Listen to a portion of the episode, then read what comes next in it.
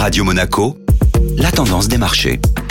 Et la tendance des marchés avec Société Générale Private Banking. Bonjour Laura Guial. Bonjour Benjamin. Peu de mouvements sur les marchés actions mondiaux hier. Les marchés américains étaient fermés ce jeudi en raison des célébrations de Thanksgiving. De nombreux opérateurs de marché étaient donc aux abonnés absents, ce qui s'est traduit par des volumes d'échanges particulièrement anémiques hier sur les marchés actions européens. L'indice parisien qui était en hausse modérée de plus 0,20% dès les premiers échanges est finalement resté stable tout au long de la journée pour clôturer en gain de 0,25% à 7278 points. Même tendance pour l'indice européen Eurostock 50 qui a clôturé sur une légère hausse de 0,20%. En Europe, la principale publication de la séance était celle des indicateurs d'activité PMI. L'activité dans le secteur privé en France a montré une contraction pour le mois de novembre, pénalisée par la faiblesse de la demande, mais est apparue en redressement dans la zone euro. À quoi devons-nous nous attendre aujourd'hui? Les volumes d'échanges devraient à nouveau rester faibles aujourd'hui puisque Wall Street n'ouvrira que pour une demi-séance en raison de Black Friday. Les investisseurs découvriront dans le milieu d'après-midi la publication des indicateurs d'activité économique des États-Unis. Bonne journée à tous.